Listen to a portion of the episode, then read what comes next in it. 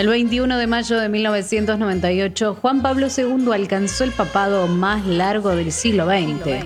Nadie tiene amor más grande que él, que da la vida por sus amigos. Su nombre secular fue Karol Josef Oxtila y nació el 18 de mayo de 1920 en un templo de Wadowice, un pueblo de Polonia, por decisión de su madre, una ferviente católica, y de su padre, un suboficial de ejército que murió durante la ocupación nazi.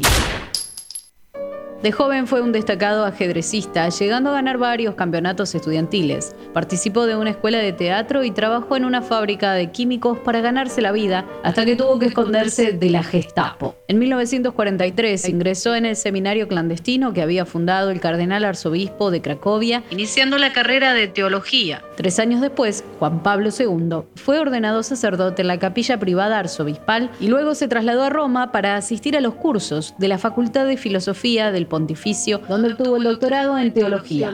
De regreso a Polonia, fue vicario en varias parroquias, docente universitario y consejero estudiantil, hasta que el 4 de julio de 1958 fue consagrado obispo auxiliar de la arquidiócesis de Cracovia por el Papa Pío XII. El 28 de septiembre de 1978 murió Juan Pablo I a causa de un infarto de miocardio tras un pontificado de apenas 33 días.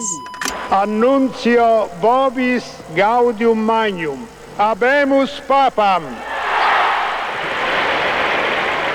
Eminentissimum ac reverendissimum Dominum, Dominum Carolum, Sancte Romane Ecclesiae, Cardinalem Boitiva.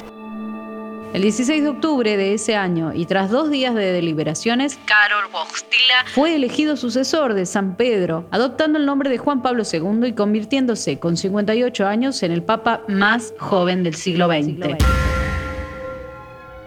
Durante su papado recorrió 129 países, algunos de ellos varias veces, por lo que se lo llamó el caminante del Evangelio, el Papa viajero o el Papa peregrino, y era habitual en él mostrarse en público y acercarse a las multitudes. El 13 de mayo de 1981, Mehmet Ali Akka disparó contra el Papa mientras este se desplazaba por la plaza de San Pedro en un vehículo. El pontífice fue herido en la mano, brazo y abdomen. El atentado motivó la construcción de un vehículo especial con cristales blindados diseñado especialmente para este tipo de actos y que fue popularmente bautizado como el Papa Móvil. Dos años después, Juan Pablo II fue a visitar a la cárcel a su agresor, conversó con él y le otorgó el perdón. Ya está, ya está ante nuestros ojos el Santo Padre y una aclamación desde los cuatro costados saluda su presencia en Argentina.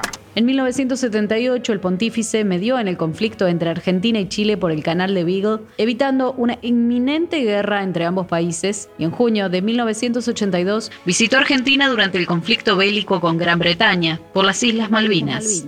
El Papa Móvil sigue avanzando lentamente por la Avenida de Mayo ante las aclamaciones del público. ¡Que viva el nombre de Vicario de Cristo!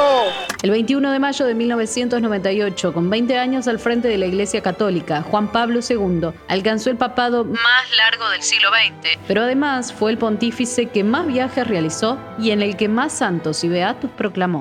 El Papa polaco falleció el 2 de abril de 2005 debido a una septicemia luego de varios años de complicaciones respiratorias. La Santa Sede reveló que sus últimas palabras fueron, Déjenme ir a la casa de mi padre. Frase pronunciada en su idioma natal. Carissimi fratelli e sorelle, alle 21.37 il nostro amatissimo Santo Padre Giovanni Paolo II è tornato alla casa del Padre. Preghiamo per lui. El 21 de mayo de 1998, Juan Pablo II alcanzó el papado más largo del siglo XX. La historia también es noticia. Radio Perfil. Radio Perfil.